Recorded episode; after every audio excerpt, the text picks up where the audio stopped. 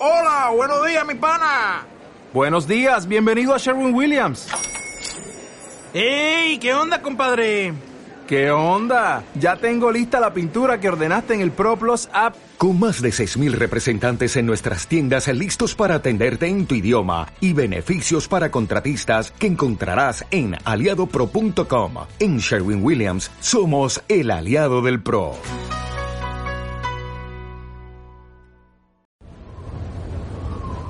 Cosas dichas.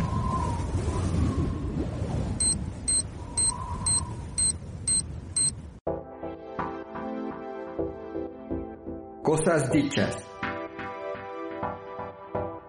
Ya empieza Cosas dichas, un lugar en el mundo digital para entrevistas y conversaciones, datos y temas de interés, música, libros, internet, radio y mucho más. Un espacio para las cosas dichas.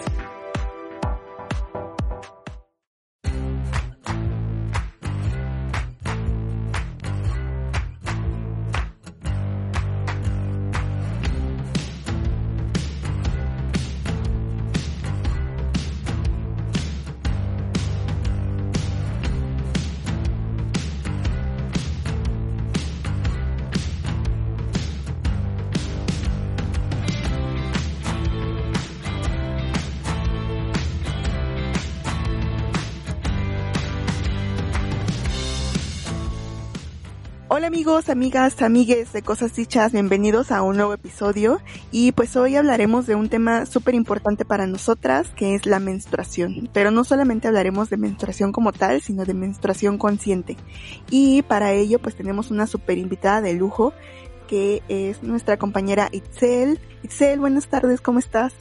Hola, buenas tardes Ana, muy bien acá. Y bueno, pues como le mencionamos, hablaremos de menstruación y menstruación consciente. Entonces, Itzel, no sé si nos podrías platicar un poquito acerca de la menstruación como fenómeno cíclico. Eh, bueno, pues justo empezando con la menstruación explicada desde la ciclicidad y los ritmos biológicos, pues los seres vivos nos regulamos a través de ritmos biológicos, que por definición son oscilaciones periódicas. Oscilaciones significa que son variaciones en el tiempo, justo de un sistema, que en este caso es el sistema en su totalidad de un ser vivo, de forma periódica, ¿no? Y estos ritmos son dependientes de procesos internos y ambientales.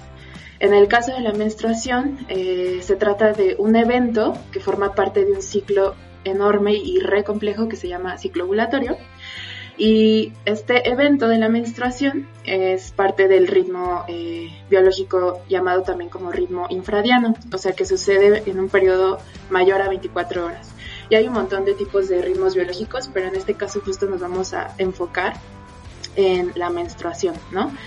Y se trata de eh, justo un evento que se repite continuamente, como sabemos, pues se repite una vez al mes con ciertos patrones periódicos eh, y estos patrones, parte del ciclo ovulatorio, son también denominados como fases.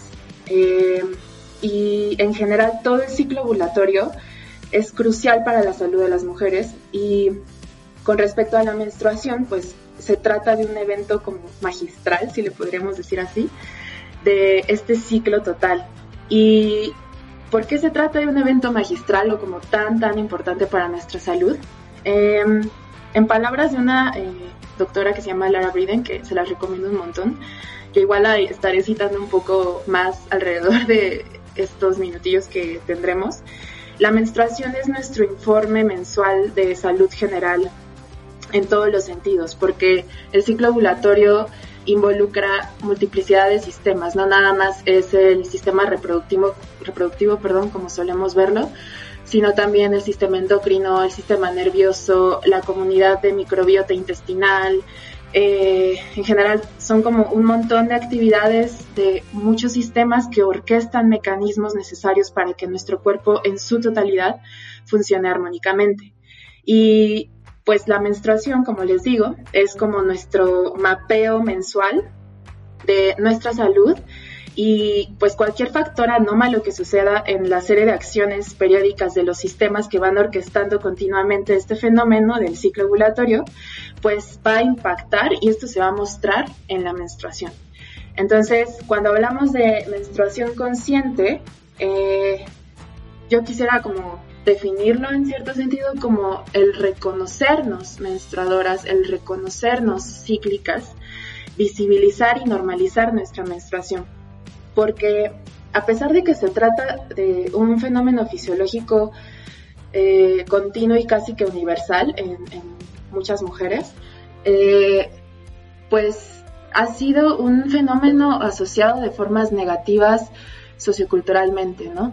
Y tan así que, por ejemplo, muchísimas religiones como el hinduismo, el budismo, el judeocristianismo, pues lo han asociado con que es un proceso sucio o completamente negativo a tal grado que nosotras encarnamos esa simbología a la cual se nos ha asociado y en nuestra vida cotidiana lo encarnamos situándonos con la menstruación como algo aversivo, como una situación que debe de esconderse, que debe de negarse o que incluso vivimos con muchísimo dolor, ¿no?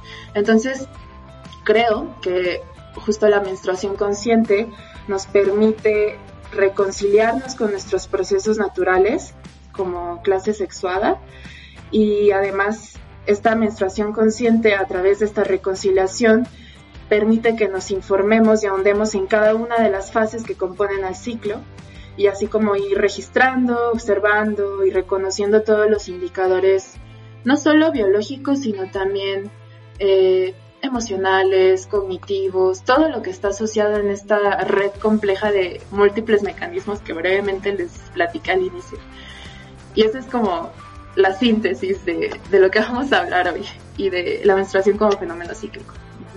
Ay, pues súper. Yo creo que muchas nos identificamos con todos estos prejuicios, ¿no? Muchas veces, eh, no sé quién no de nosotras recuerda eh, así pedir la toalla como si fuera que estamos pidiendo drogas, ¿no? O sea, susurrar, oye, ¿tienes una toalla? O incluso esconderla, ¿no? Esconderla cuando vamos al baño y si queremos cambiar es como, ay, la oculto, la llevo entre papel para que no vean que estoy menstruando, ¿no?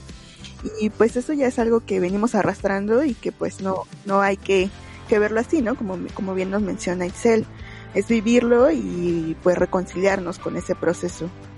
Sí, es, muy curioso porque como tal las secreciones humanas eh, llegan a estigmatizarse, sí, por ejemplo, como la sudoración o cualquier otra excreción, pero específicamente con la menstruación se eh, aúna como toda esta negatividad sexogenérica, ya que pues se trata de una situación que acontece específicamente en las mujeres y como sabemos pues a nosotras en primera ni siquiera se nos concibe como sujetas activas de eh, capaces de, de, ¿cómo decirlo? Como encarnar nuestros fenómenos naturales sino que además pues esta misma asociación negativa con, la menstruación hace que nos enajenemos, si es que existe esa palabra, o sea, como justo esta enajenación y negación a la cual se nos educa constantemente sobre el ciclo ovulatorio y menstruación. O sea, no sé si ustedes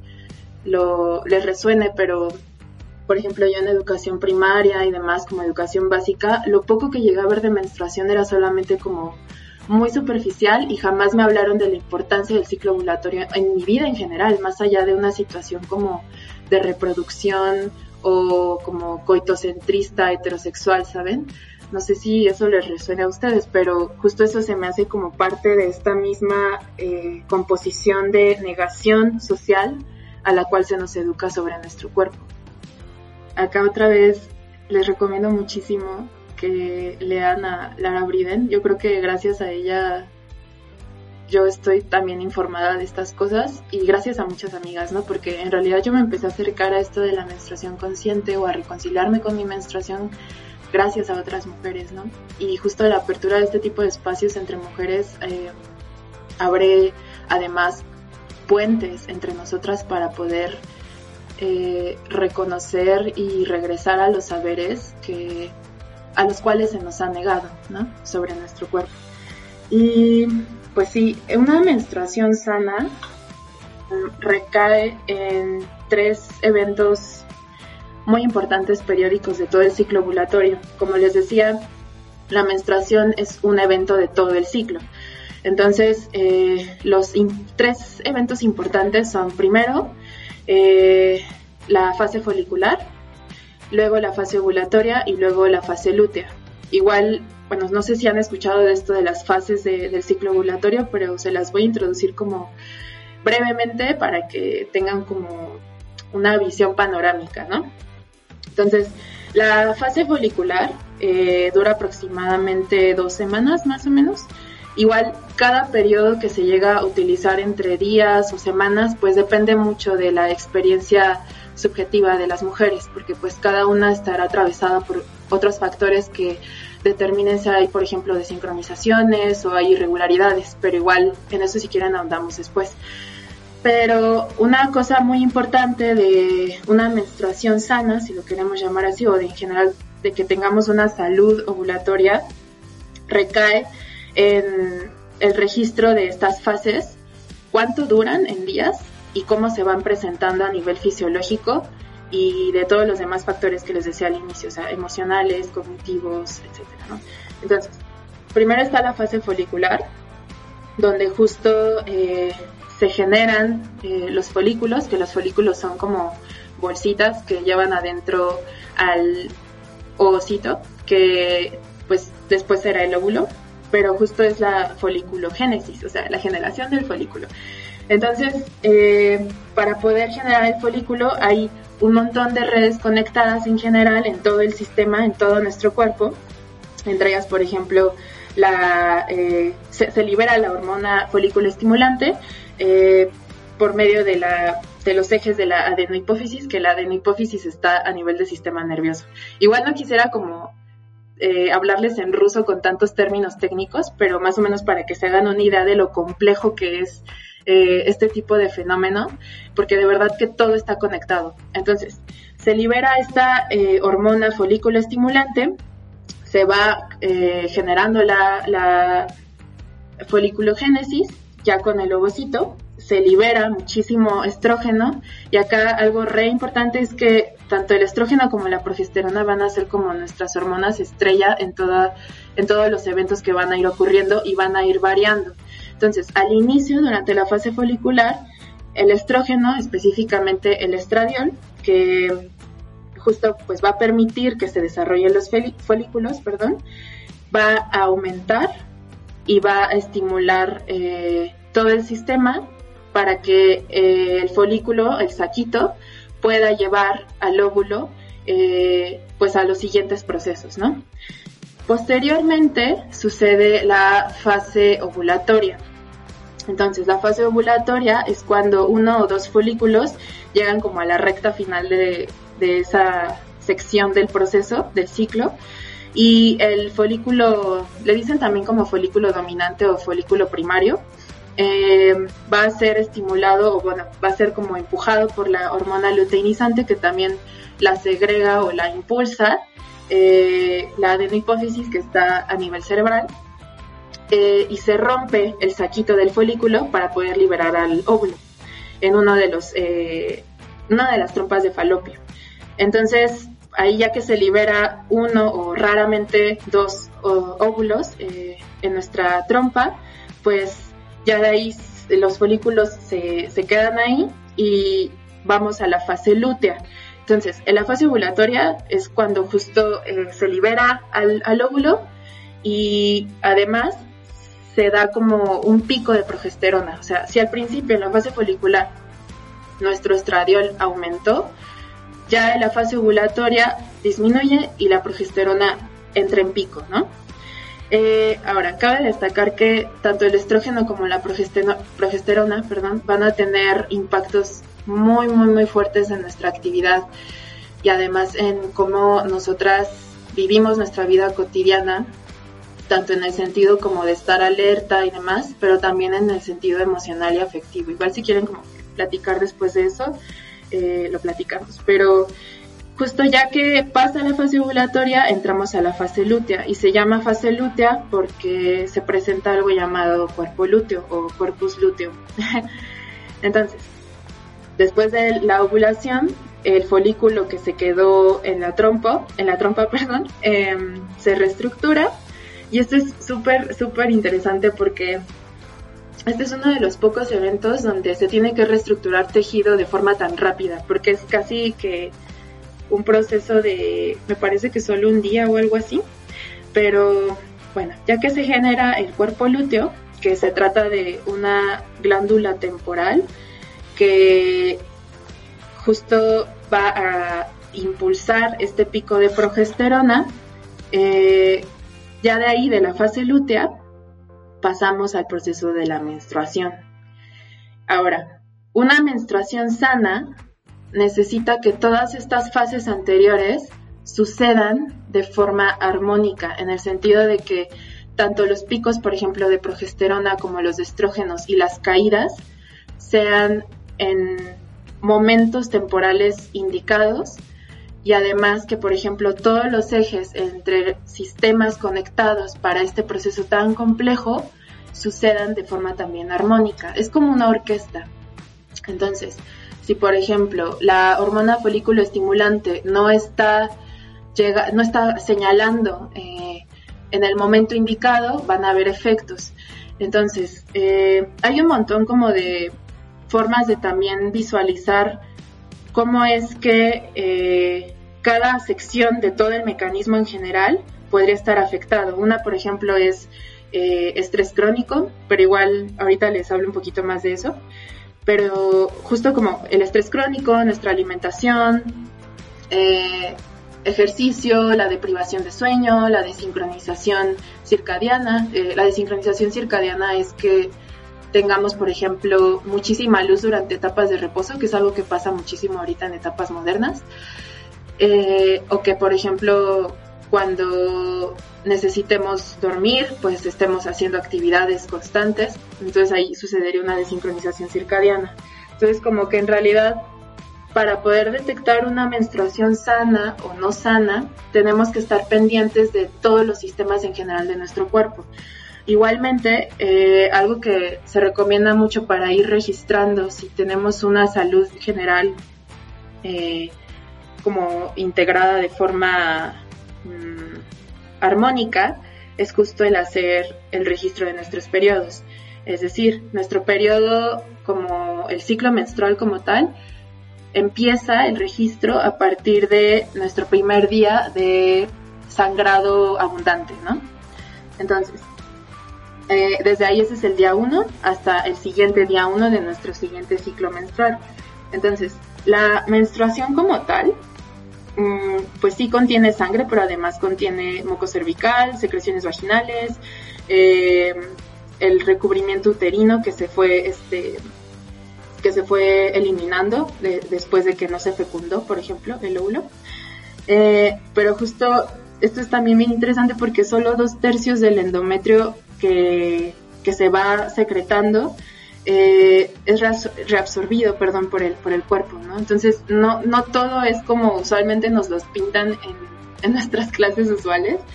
Mm, hay cosas bien interesantes de por medio, pero esta menstruación sana eh, tiene que durar en mujeres adultas específicamente aproximadamente de 21 a 35 días cuando son adolescentes llega a durar más, hasta 45 días, porque el cuerpo va a ir adaptándose a todos estos cambios tan, tan grandes.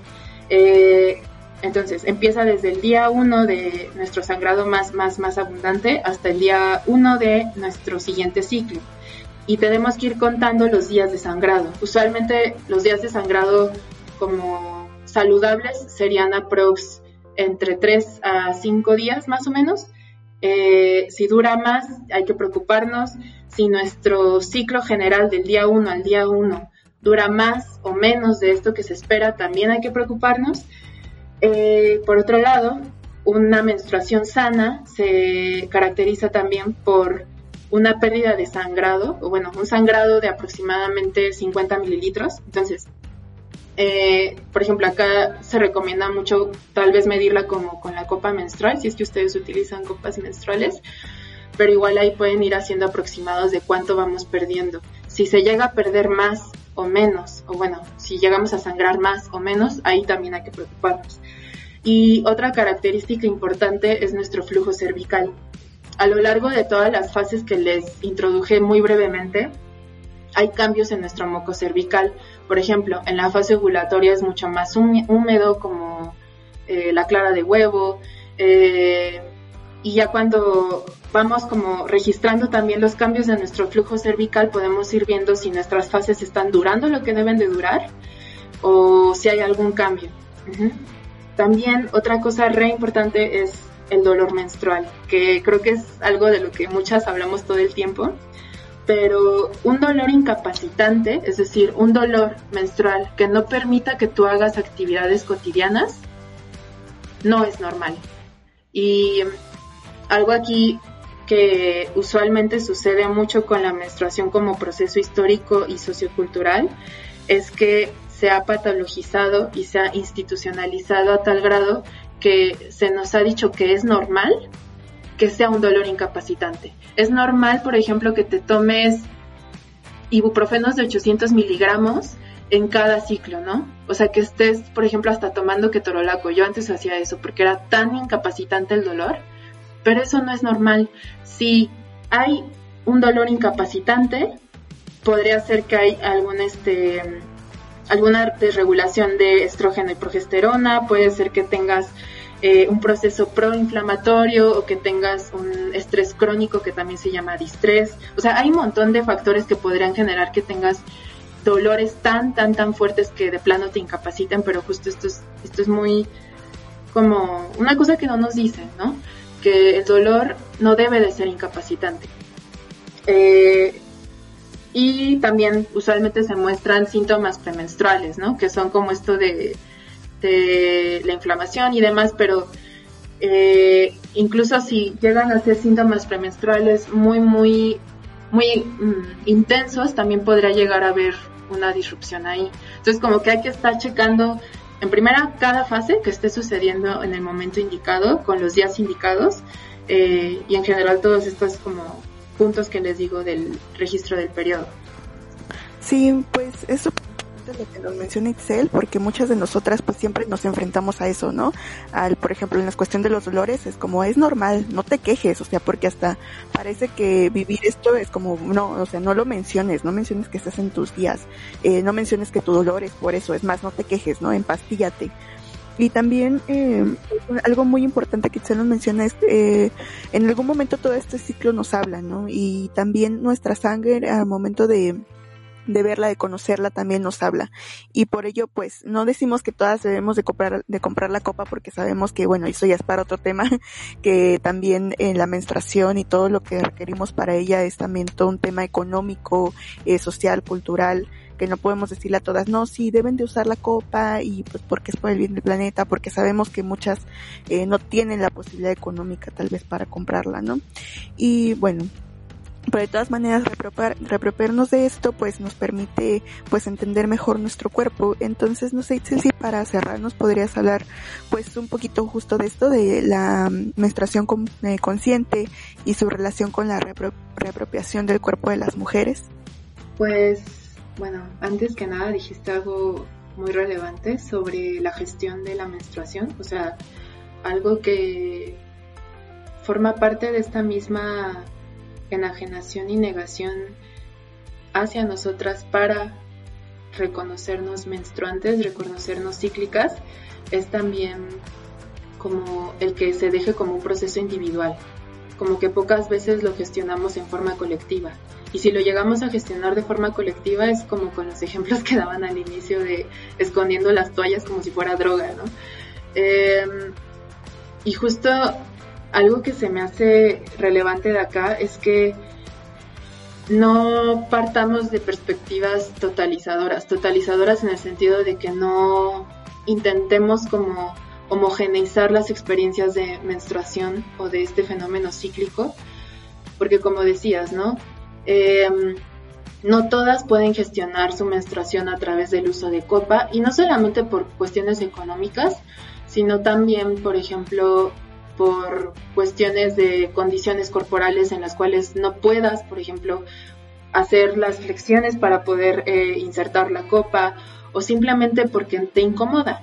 Entonces, creo que hay un montón de alternativas para poder llevar una menstruación consciente, para poder acercarnos a, nuestra menstruación y a nuestro, a nuestro cuerpo en general, porque la menstruación consciente en este sentido de reconciliarnos con nuestro cuerpo y con los fenómenos cíclicos que ocurren, implica eh, reivindicar nuestro cuerpo no solo como fenómeno cíclico, sino también como territorio político e histórico. ¿Por qué?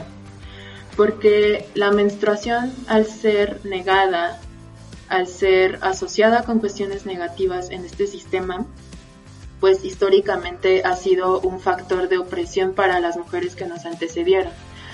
Y como tal, los saberes sobre nuestro cuerpo también han sido negados, enajenados. Eh, por ejemplo, a través de la ciencia hegemónica que usualmente nos toma como mm, objetos de estudio no importantes para, el sistema de producción, por ejemplo. Hay, algo que, que, le comentaba en algún momento a Ana que se me hace muy interesante, que en los estudios sobre por ejemplo, neurociencias o psicobiología, usualmente a las mujeres cuando estamos en etapas menstruales se nos toma como efectos regresores, o sea, como ruido de, las metodologías, ¿no? Y de hecho, la menstruación como foco de investigación ni siquiera ha sido como tan considerada, a menos de que sea para efectos de reproducción, ¿no? Como que siempre se parte de esta noción de solamente vale la pena estudiarte si es para la reproducción de la especie. Y creo que el hecho de que ya empecemos a hablar de este tipo de cosas desde nosotras, o sea, desde el momento de, por ejemplo, ir reconociendo cada fase, ir registrando cada parte de nuestro ciclo, ir registrando las fluctuaciones de todo nuestro cuerpo, ya es un símbolo de protesta suficiente, ¿no? Porque justo es un símbolo de protesta en el momento en el que nos reconocemos, nos visibilizamos en un sistema donde no se nos permite hacerlo, ¿no? Donde eso es algo mal visto, ¿no?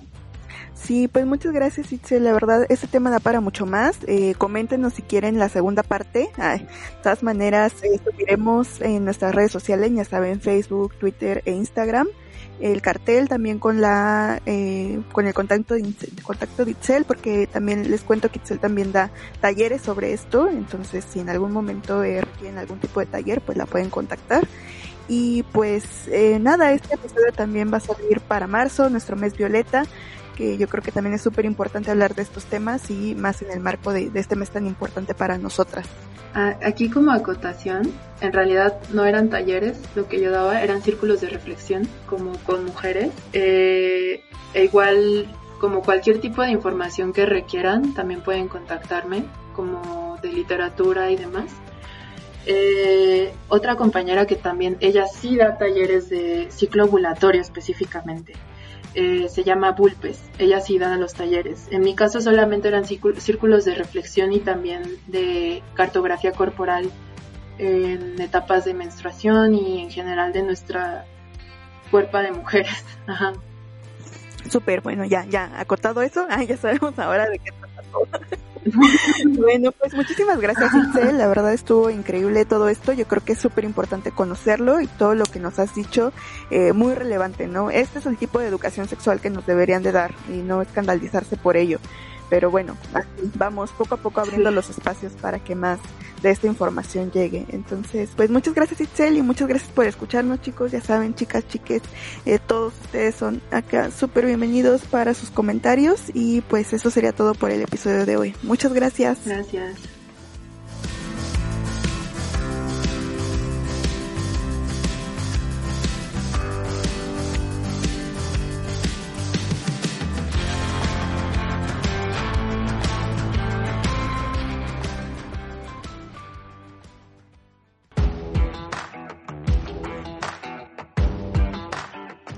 Sigue nuestras redes sociales en Facebook como Cosas Dichas Radio y Twitter arroba Cosas Dichas Radio.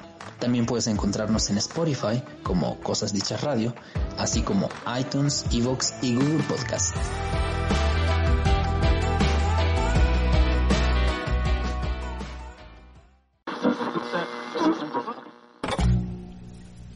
Esto fue Cosas Dichas.